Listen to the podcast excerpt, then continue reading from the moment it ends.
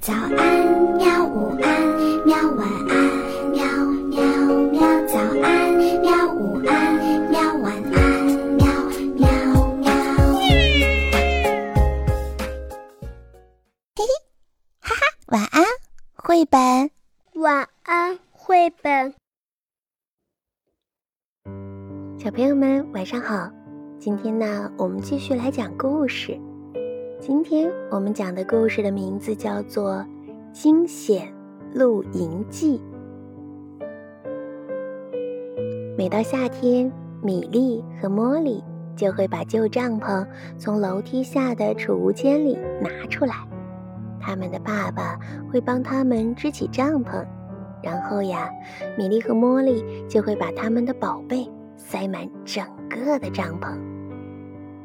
从床上拿下来的枕头，一条花花绿绿的大拼毯，一只倒过来的旧木头箱子，里面盛着他们的小秘密，一盒巧克力饼干，还有故事书和布娃娃，另外还有一个手电筒。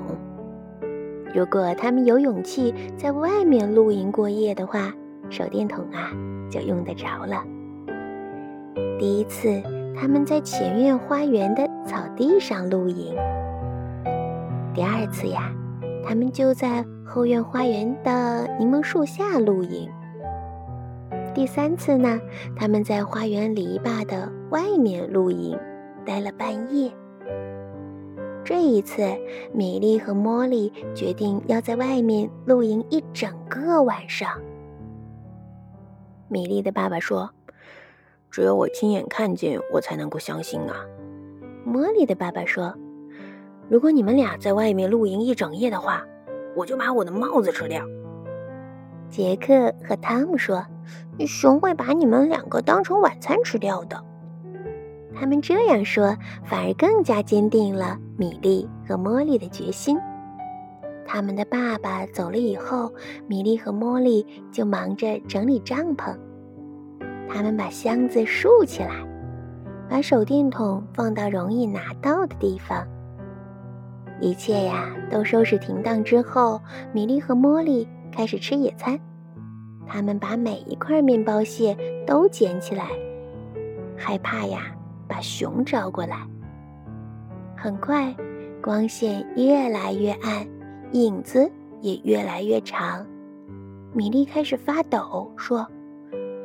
在外面露营是谁的主意呀？茉莉说：“是你的主意呀。”在天色完全暗下来之前，米莉和茉莉已经把帐篷用绳子严严实实的系了起来。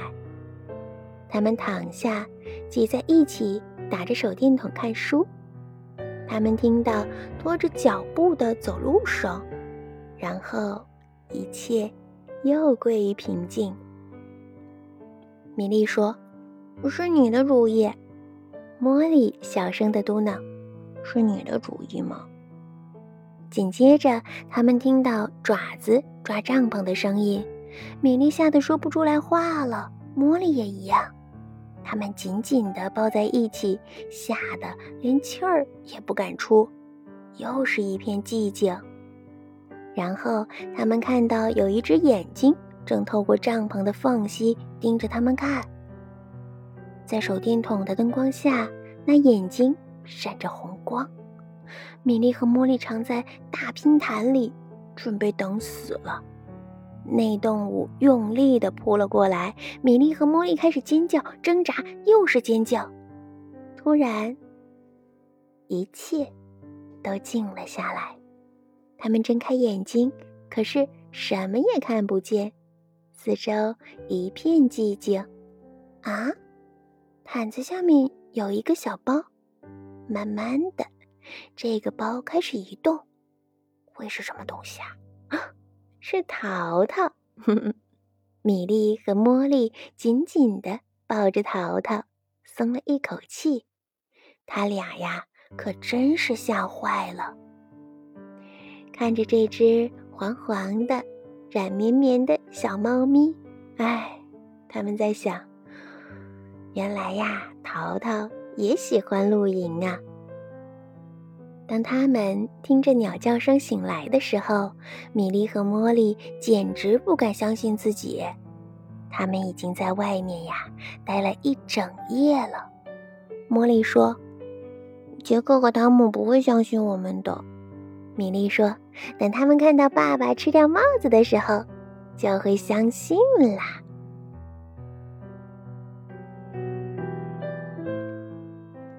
小朋友们，故事到这里就讲完了。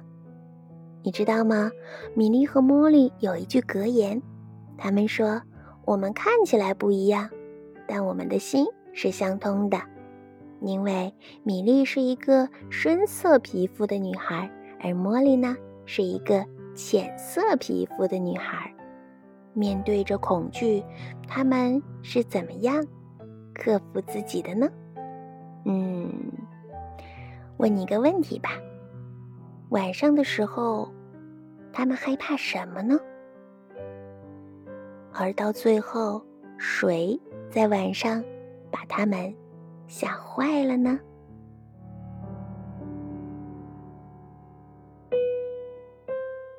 如果你知道答案的话呢，可以请爸爸妈妈把你的答案写在评论区内，看看呐。你的小耳朵是不是特别特别认真的在听故事，练一练你的听觉专注力？好啦，你是不是也很想自己去做一个嗯冒险的事情呢？你是不是也想自己去独立完成一件事情呢？在睡觉之前，和爸爸妈妈一起讨论一下吧。好啦，晚安。好吧，晚安，绘本。可是我还想看看星星。害羞害羞。